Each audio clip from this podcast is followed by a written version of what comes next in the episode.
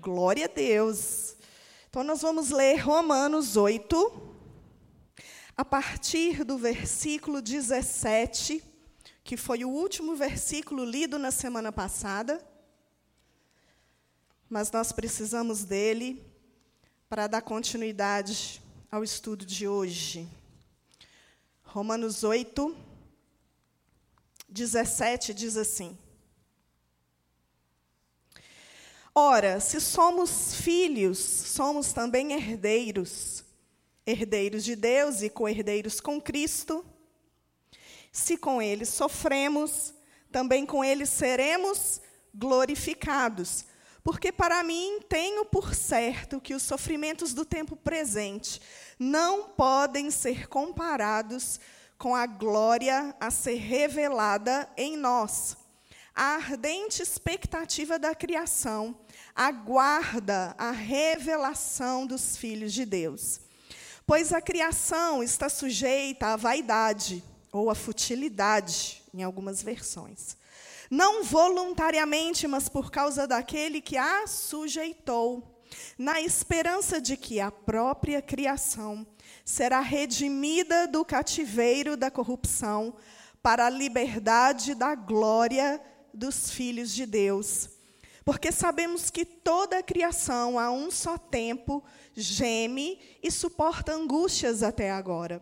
E não somente ela, mas também nós que temos as primícias do Espírito, igualmente gememos em nosso íntimo, aguardando a adoção de filhos, a redenção do nosso corpo.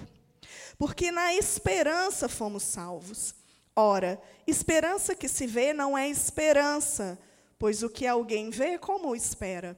Mas se esperamos o que não vemos, com paciência o aguardamos. Versículo 26. Também o Espírito semelhantemente nos assiste em nossa fraqueza, porque não sabemos orar como convém, mas o mesmo Espírito intercede por nós sobremaneira, com gemidos inexprimíveis. E aquele que sonda os corações, sabe qual é a mente do Espírito, porque, segundo a vontade de Deus, é que ele intercede pelos santos. Feche seus olhos, vamos orar mais uma vez. Pai, eis a tua palavra, e nós estamos diante dela com temor e tremor, e reconhecemos a autoridade dela, Senhor. Nós te pedimos que o Senhor venha nos ensinar essa noite, aquieta nosso coração que o teu Espírito Santo seja o nosso mestre, que o Senhor venha trazer, ó Deus, a realidade da revelação da tua palavra. Nós queremos, ó Deus, ouvir um pouco mais daquilo que o Senhor quer nos dizer essa noite, como nós já fomos edificados aqui, como esse casal, Senhor, já pregou para nós essa noite. Mas nós queremos mais de Ti, Senhor. Estamos com o coração preparado para receber, ó Deus, aquilo que o Senhor tem para nós através da tua palavra, em nome de Jesus. Amém. Queridos, aqui é, no capítulo 8 de Romanos, nós estamos bem no centro, né, na metade do livro. Paulo ele faz um contraste muito grande em relação aos sete primeiros. Nos sete primeiros capítulos, de uma forma bem exaustiva, Paulo vai trazer a realidade da nossa justificação. Ele vai dizer que nós fomos justificados pela fé, não por obras, para que nem se glorie. E ele traz então o exemplo de Abraão, que é o pai da fé, que ele então vai ser salvo, vai ser justificado, não pelas obras, não pela circuncisão, não por uma lei que foi imposta, mas ele foi salvo porque ele creu. Ele creu na promessa. Quando o Senhor então diz a ele: sai da tua terra, da tua parentela, e ali eu vou fazer de você uma grande nação. Ele passa então por todo aquele processo né, com Isaac, seu filho, e ele então vê as estrelas do céu, e o Senhor diz a ele: assim será a tua descendência. Ali o Senhor estava trazendo uma aliança abraâmica, dizendo que faria de Abraão né, pai de nações. Então Abraão creu e ele foi justificado, aquilo foi imputado para justiça em Abraão. também deu o exemplo de Davi, que foi justificado pela fé.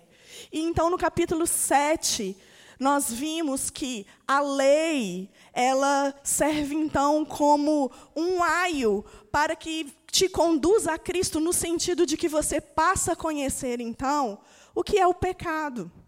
A palavra vai dizer que se a lei não tivesse dito para você que você cobisse, não cobiçarás, você não saberia que você é uma pessoa que cobiça. Eu dei um exemplo aqui de manhã. Quando você, por exemplo, está passando, pisando numa grama, num canteiro, e não tem nenhum tipo de placa ali, mas não pode pisar, e você pisa, você errou. Porque não podia pisar, mas você não sabia que podia. Mas você não deixou de errar por causa disso. Mas quando tem uma placa ali dizendo não pise na grama, ali tem uma lei que você não pode pisar. Isso traz o entendimento de que se você pisa, você transgrediu a lei de pisar na grama. Ou seja, a lei ela vai trazer a consciência do pecado em que nós vivemos. Mas a lei, ela não tem o poder de fazer com que eu e você nos desvie desse caminho de pecado. Paulo, ele vai fazer um contraste, John Stott, ele vai trazer isso em seu livro, dizendo assim, que Paulo, quando você olha para o capítulo 7 e 8, é como se Paulo estivesse num ringue, dizendo assim, vai ter uma luta. A luta da lei, que a lei guerreia para que você veja o seu pecado, mas ela é inútil no sentido de você ser vitorioso nisso. Mas no capítulo 8 vem então o ministério do Espírito Santo, que vem para te conduzir, fortalecer você, guiar você, para que você seja um cristão autêntico. Então, a partir do capítulo 8 de Romanos, vem o ministério do Espírito Santo. Semana passada nós vimos que já não há condenação para aqueles que estão em Cristo Jesus. A partir dessa realidade, o Espírito Santo vai habitar em você e vai conduzir você a viver um cristianismo. É tão interessante que nós não conseguimos nos redimir a nós mesmos, a gente não tem capacidade, capacitação de nos salvar. É o Senhor quem coloca a fé no seu coração, e isso se chama graça. E depois que você é justificado, o Senhor manda o Espírito Santo para conduzir você a uma outra lei, que não é a lei do pecado da morte, mas é a lei do Espírito da vida, que vai te conduzir a um processo de santificação. Isso também se chama graça. Porque eu e você, mesmo justificados, dependemos do Espírito Santo de Deus para nos guiar a uma jornada de um cristianismo genuíno. Semana passada nós vimos, então, que você vai passar a ter uma inclinação para as coisas do espírito. Antes você tinha para a carne. Mas a partir do momento que você recebe o Espírito Santo de Deus, você começa a ter então uma inclinação às coisas do espírito, pensar nas coisas lá do alto, aonde Cristo vive. Ele vai fazer também com que você tenha uma garantia. A garantia da ressurreição. Vai dizer o quê? Que se o Espírito que ressuscitou Jesus dos mortos habita em você, você tem a garantia de que você também será ressuscitado no último dia. Isso é maravilhoso. Nosso espírito será vivificado e o nosso corpo será vivificado também. E também nós vimos que outro ministério do Espírito Santo em nós é testificar no nosso espírito que nós somos filhos de Deus. Isso traz a ideia de identidade. Quem eu sou? Eu sei que eu sou filho de Deus, porque o Espírito Santo de Deus testifica no meu espírito agora, exatamente agora, que eu sou filha. E ele me ensina e ele me conduz, ele me capacita a chamar o meu Pai Celestial de Pai. Porque nem isso a gente consegue fazer sem o Espírito Santo de Deus. Então, ele conduz você a ter uma filiação e a ter um relacionamento de pai filho. E ele vai te guiar, porque ele vai dizer assim: se você é guiado, você é filho. Então, a partir de então, quando você é justificado, você recebe o Espírito Santo de Deus, ele testifica no seu coração que você é filho. Você não anda mais segundo a inclinação da sua vontade, da sua carne, mas agora você é guiado segundo a vontade do Pai. E então nós chegamos no versículo 17, que é o gancho para o que nós vamos estudar hoje. Amém?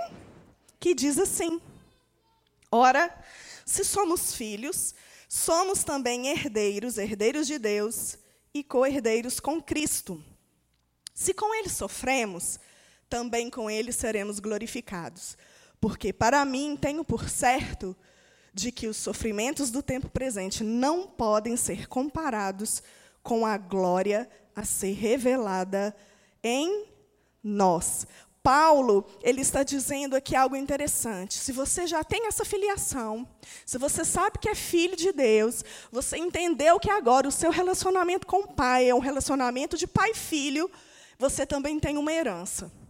E ele vai dizer que essa herança, ela traz algo que às vezes a gente não gosta de ouvir. Ela traz a experiência do sofrimento. Uma pessoa que conhece muito bem o que é sofrimento é Paulo. E Paulo vai nos dizer no versículo 18 que para ele, né, está dizendo, para mim, eu tenho por certo de que os sofrimentos do tempo presente, os sofrimentos de hoje, não podem ser comparados com a glória do porvir. Irmãos, esse tem que ser a essência do nosso cristianismo. Se nós vivermos a nossa vida pautados no que a gente está passando hoje, a gente vai padecer. Nós não podemos olhar para as circunstâncias. O que Paulo está trazendo para nós aqui essa noite no estudo, ele está dizendo assim: você vai passar por sofrimento. Tim Keller diz uma coisa interessante, ele diz: nenhuma experiência desta terra está isenta de sofrimento por causa da queda, mas nenhum sofrimento que você tenha que passar terá a palavra final. O que você passa hoje, meu irmão, o que você está vivendo hoje, tem dia e hora para acabar. Por mais que você ache que isso não vai acontecer. Aconteceu uma vez que estava tendo um, uma tempestade muito grande. Os discípulos estavam no barco, eles estavam com medo de afundar. Então Jesus começa a caminhar pelas águas, eles acham que é um fantasma. E ele diz: Não tem mais, sou eu. E Pedro, Senhor, se és tu, faz-me andar por sobre as águas. E Jesus diz: Vem. E Pedro, corajoso, sai do barco de noite, ventando, aquela tempestade, aquela chuva toda, e vai. Só que tem um momento que ele presta atenção na força dos ventos. E a palavra vai dizer que ele começa a afundar. Meu irmão, há algo para nos dizer aqui nessa manhã. Não é à noite, porque eu estou acostumado a vir de manhã, desculpa. Tem que me chamar para vir mais de noite. Nós temos que entender algo. Todo sofrimento que você vive, tudo aquilo que você está passando hoje, vai redundar em glória. Não existe passagem na Bíblia dizendo que há glória sem a trajetória do sofrimento. Com o Messias foi assim.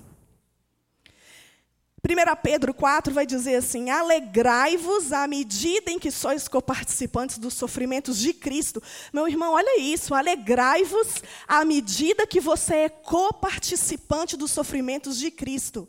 Entenda isso.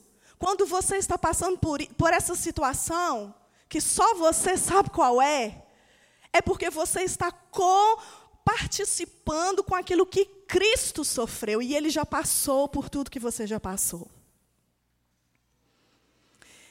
E nós temos a capacitação essa noite no Senhor, no Espírito Santo de Deus, para nos alegrar.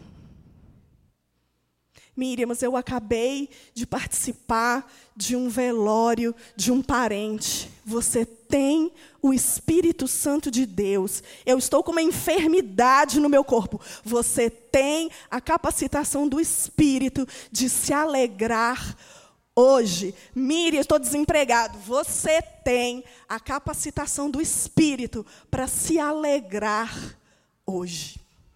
Sabe por quê, irmãos? Porque se você pautar a sua vida nessa terra, nós somos os mais miseráveis que somos em Cristo, na terra. Você precisa entender uma coisa.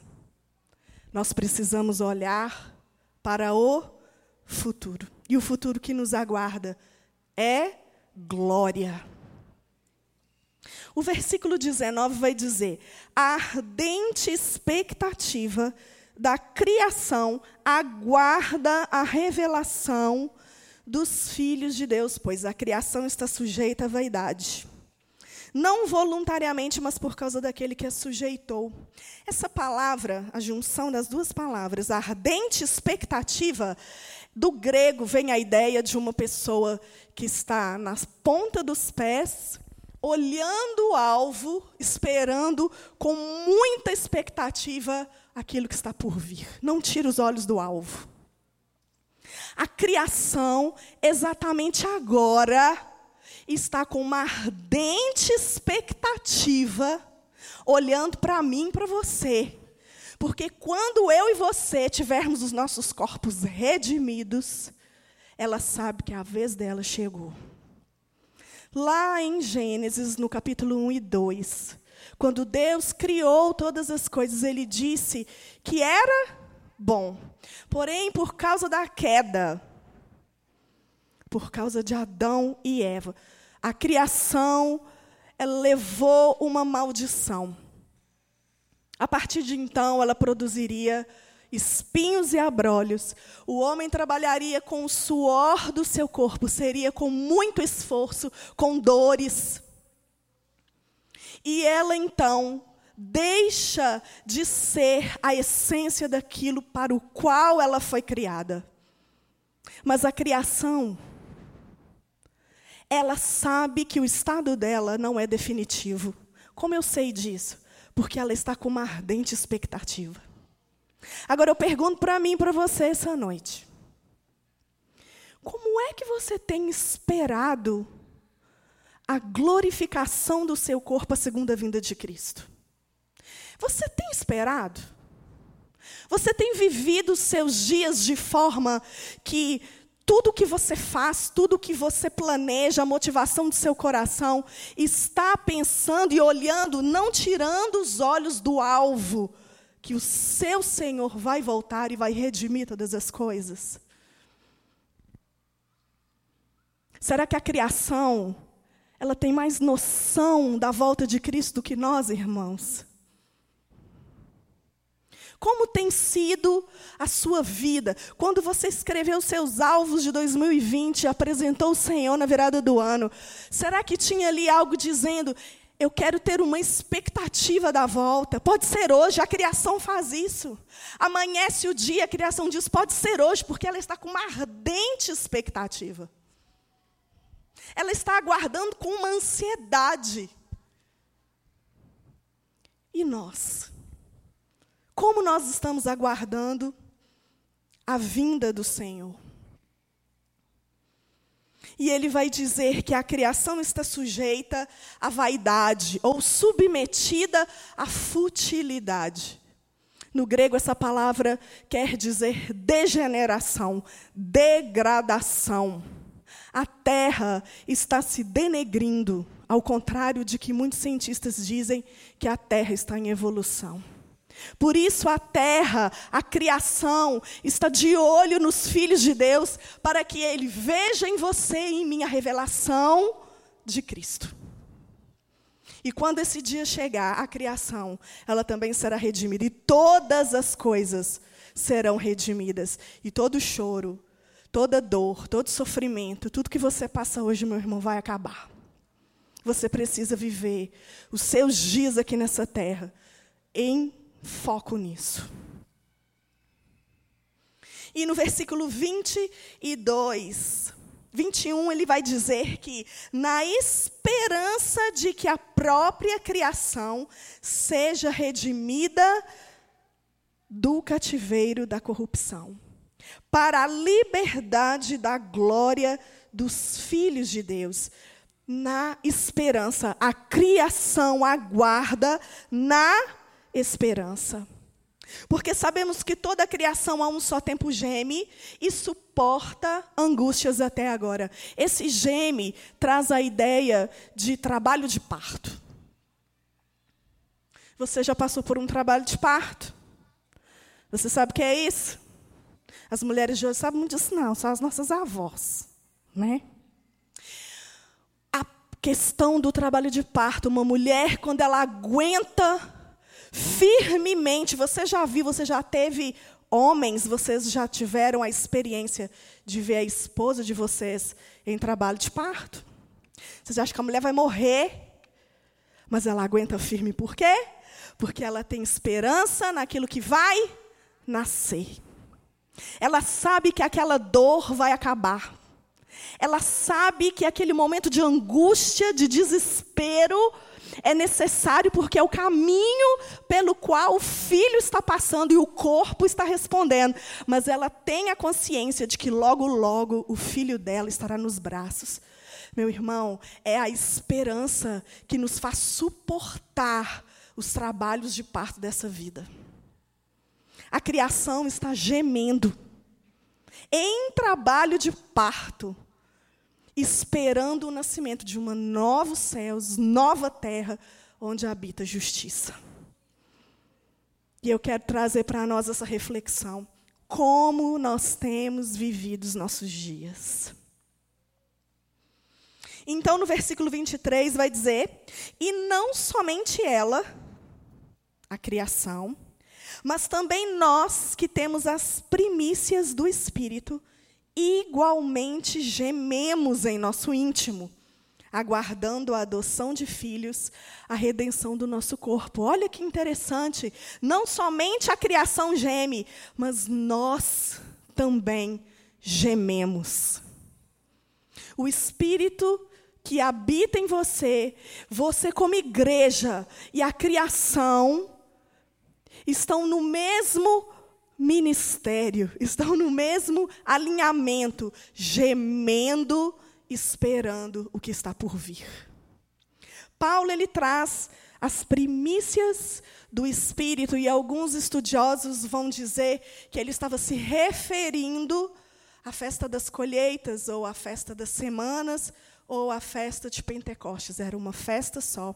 50 dias após a Páscoa, eles, todos que trabalhavam em agricultura, plantavam alguma coisa, colhiam ali as primícias e levavam até o templo e ofertavam ao Senhor.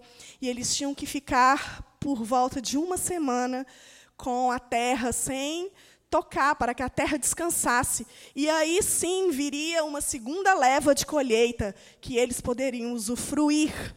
Então, Paulo ele traz essa questão vocês que têm as primícias do Espírito, dizendo que nós estamos com essa primeira colheita, vivendo aqui na terra, sabendo que o que vai vir é muito maior.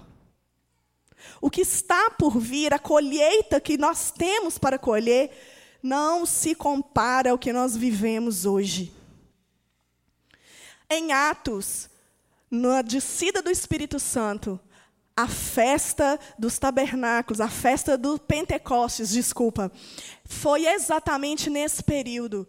E de uma forma tão é, ensinável para nós nessa noite, Paulo está dizendo que porque habita o Espírito Santo de Deus em nós, nós podemos ter o entendimento de que a colheita maior está garantida. Irmãos, sabe aquela questão quando você faz alvo e você diz assim: ah, eu tenho um sonho de ter uma casa própria. Eu tenho um sonho de é, cursar um curso superior. É algo que você almeja, você até trabalha para isso, mas não é uma certeza que você vai conseguir. O que Paulo está dizendo é que você pode ter esperança porque é certo. É algo, é, não é algo inútil, não é algo ilusório. Nossa, eu estou esperando. Será que vai? Não vai acontecer. É uma garantia. Paulo está nos garantindo de que o tempo presente, os sofrimentos que neles nós vivemos, vai ter fim e nós vamos viver com Cristo por toda a eternidade, sem as questões dos sofrimentos do presente. E aí ele vai dizer: nós estamos aguardando a adoção de filhos, a redenção do nosso corpo. Sim, a adoção de filhos já aconteceu, quando você foi justificado. Mas Paulo está trazendo algo, um relacionamento que nós nunca vamos conseguir ter enquanto estivermos aqui nessa era. O que Paulo traz é que existe um relacionamento de pai e filho que nós não temos noção que nós vamos viver um dia, porque nós vamos ter acesso ao Pai, não simplesmente espiritualmente, mas nós vamos poder vê-lo. Nós vamos poder ter um relacionamento de amplitude, de plenitude, algo que hoje nós não conseguimos fazer isso por causa da queda. E ele vai dizer que a redenção do nosso corpo é aquela questão do já é, mas ainda não. Vocês já ouviram isso? Nós já fomos salvos, mas ainda não. No passado, você creu em Jesus, o seu espírito foi justificado, você foi salvo no seu espírito. Hoje, as suas emoções, a sua alma, o seu intelecto busca em Deus uma redenção. Não é assim? Você não busca um processo de santificação na sua vida, porque a justificação tem que redundar em fruto do Espírito, e o fruto do Espírito é a santificação. Então, nós estamos sendo salvos hoje nesse sentido, e nós vamos ser salvos no futuro, quando Cristo voltar e o nosso corpo for glorificado. Então, Paulo está dizendo que nós estamos gemendo, ansiando isso. Quando você tem uma enfermidade no seu corpo, irmãos, nós temos a eternidade em nós. Nós fomos criados para ser eternos. Então, quando você vê essas questões da queda, você fica indignado por quê? Porque você está gemendo, ansiando, mesmo sem palavras, aquilo que está por vir. O original de Deus vai chegar e nós vamos viver novos céus, nova terra e um novo corpo glorificado. Em nome de Jesus. E no versículo, então, 24, ele vai dizer: Porque na esperança nós fomos salvos. Ora, esperança que se vê não é esperança, pois o que alguém vê, como espera? Mas se esperamos o que não vemos, com paciência o aguardamos. Ele vai trazer isso, olha, na criação, no verso 20 1, ele disse que na esperança de que a criação seja redimida. E nós, na esperança de que fomos salvos. Ou seja, a criação, ela caminha na esperança e nós, como igreja, temos que caminhar na esperança. Porque se nós não tivermos esperança do porvir, irmãos, nós não damos conta. E esse é o ministério do Espírito Santo que Paulo está trazendo para nós essa noite. O Espírito Santo habita em você para capacitar você a esperar em Deus e com paciência. Salmo 40 vai dizer: Esperei confiantemente pelo Senhor, ele se inclinou para mim quando clamei por socorro. Esperar não é algo mórbido, parado, estático. Esperar em Deus é uma ação. Você precisa esperar com paciência.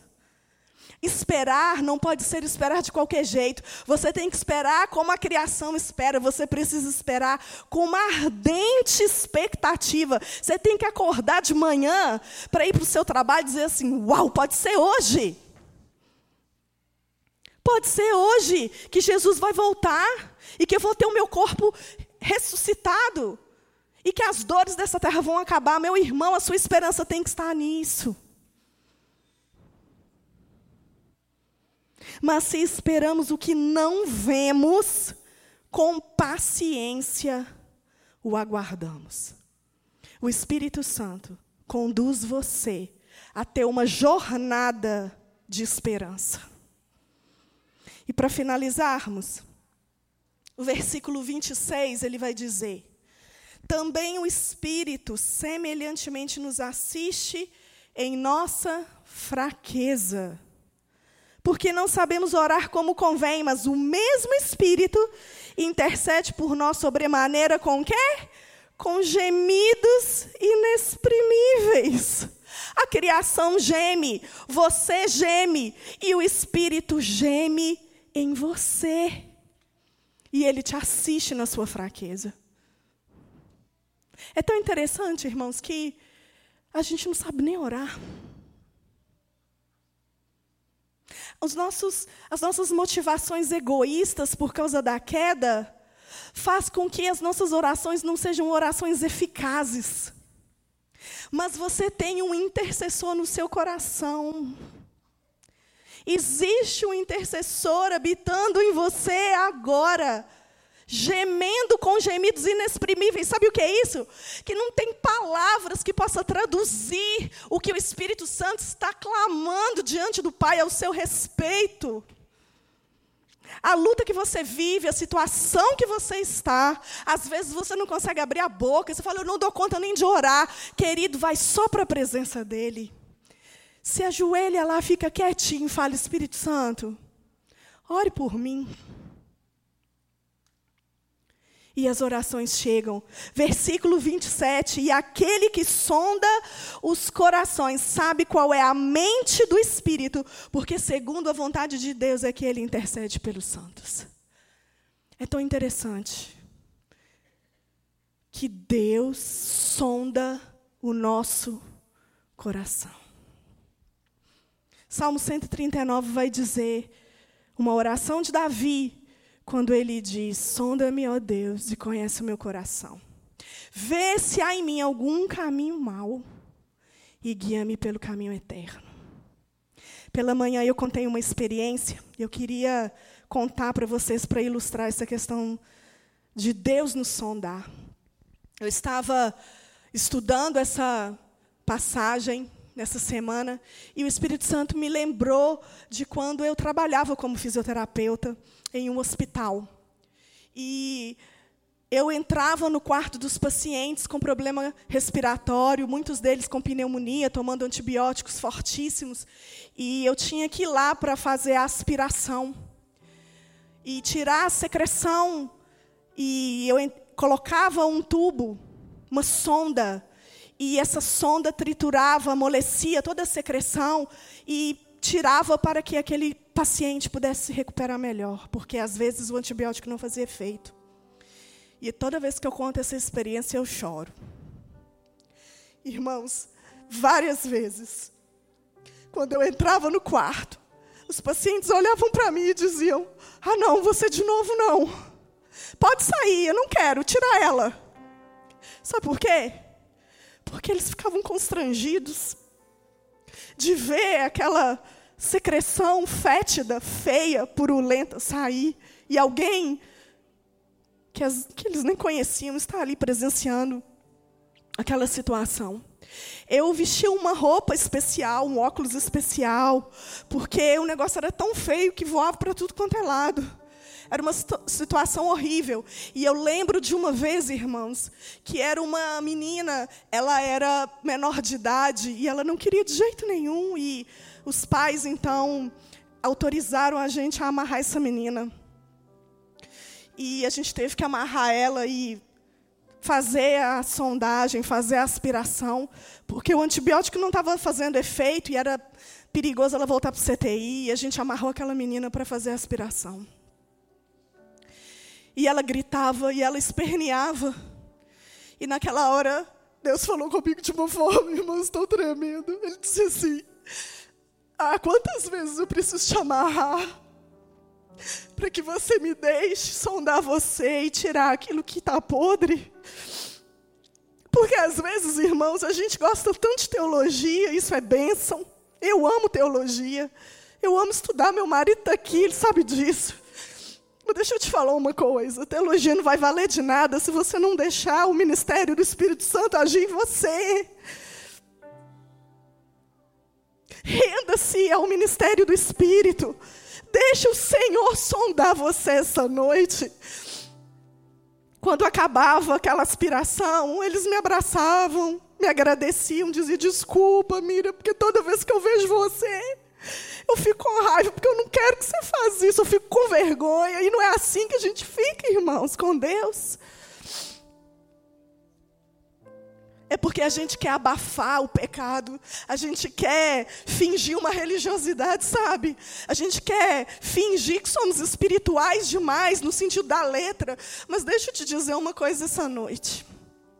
Paulo está nos ensinando que além da letra, que além da palavra, o Espírito habita junto e age junto. No momento da criação, Deus disse e o Espírito pairava, e em conjunto foi criado todas as coisas. Na minha vida e na sua vida também é assim. Eu quero convidar você a ficar de pé. Nós vamos cantar uma canção em forma de oração essa noite. E eu gostaria que você abrisse seu coração e dissesse: Senhor, nesse ano de 2020, Continue colocando amor no meu coração a respeito da teologia. Eu quero aprender mais da tua palavra. Mas não me deixe negligenciar o ministério do teu espírito. Essa noite o Senhor nos trouxe a esperança e a intercessão a respeito do espírito. Se você não está conseguindo ter esperança no porvir, talvez seja porque você está necessitando de entregar ao Senhor hoje as rédeas e o controle da sua vida, para que você consiga respirar melhor. Amém, irmãos? Vamos cantar? Espírito, Espírito, Espírito, enche a minha vida. Espírito, enche a minha vida, enche-me do teu poder, pois de ti eu quero ser. Espírito, enche o meu ser. Espírito enche a minha vida, Espírito, enche a minha vida, enche-me do teu poder, de ti eu quero ser, Espírito, encha o meu ser.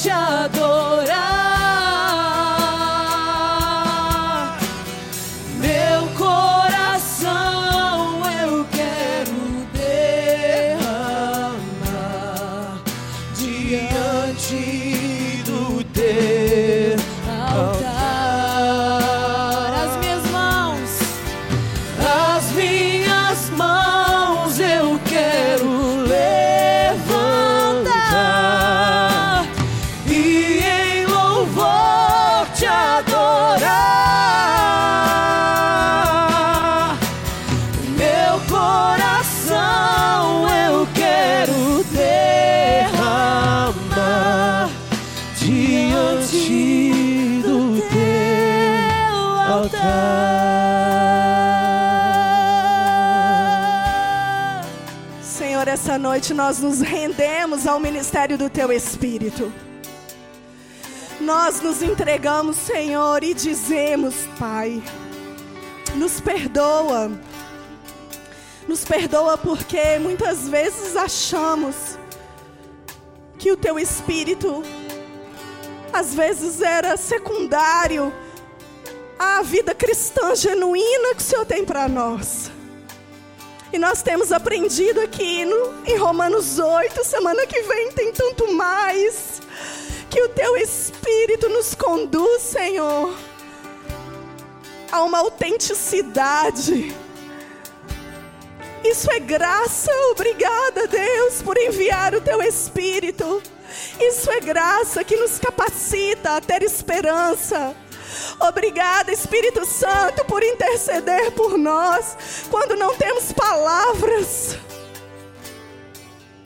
E nos perdoa pelas vezes que não deixamos esse gemido inexprimível vir até nós.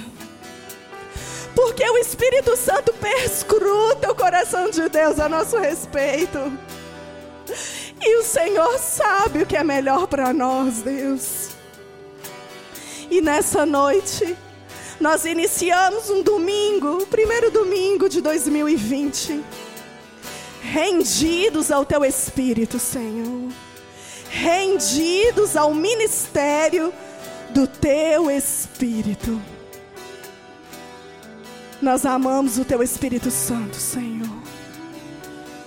Espírito Santo, nós chamamos e reconhecemos a importância do teu ministério em nós. Em nome de Jesus. Você pode aplaudir o Senhor? Aleluia! Aleluia!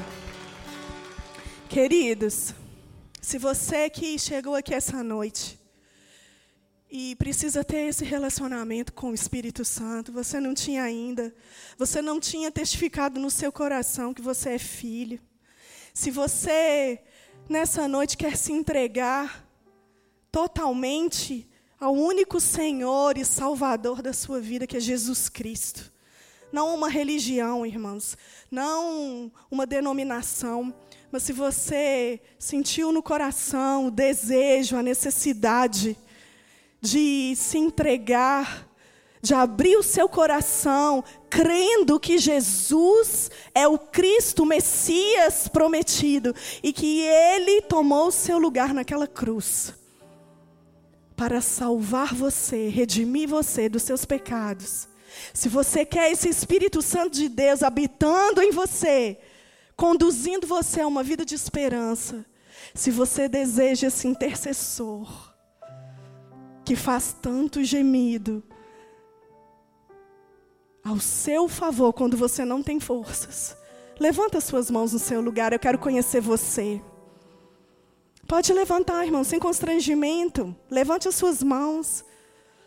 E eu quero orar por você. Vem aqui à frente, deixa eu orar por você. Vem cá. Vem cá, irmão. Tem mais alguém aqui essa noite? Talvez você estava desviado se afastou dos caminhos do Senhor, comece o ano bem, querido. Mas alguém gostaria que nós orássemos? Como é que você chama? O Toninho, ele acaba de abrir o coração e pela fé recebeu a justificação em Cristo Jesus. Você pode estender suas mãos ao Toninho? Pai, em nome de Jesus, nós oramos pela vida de agora até o filho.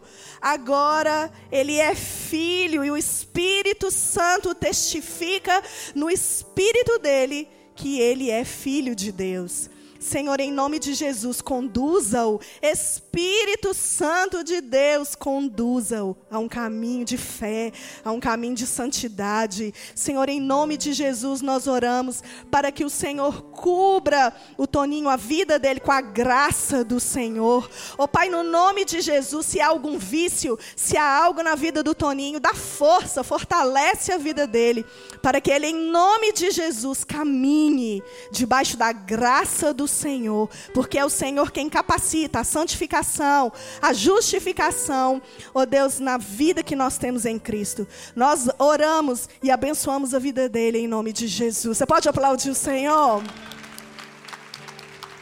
Aleluia! E você vai em paz. Tenha um ano maravilhoso cheio de esperança. Creia, de que o que você vive hoje nem se compara à glória que está por vir. Vá debaixo da graça e tenha um ano de bênção em nome de Jesus.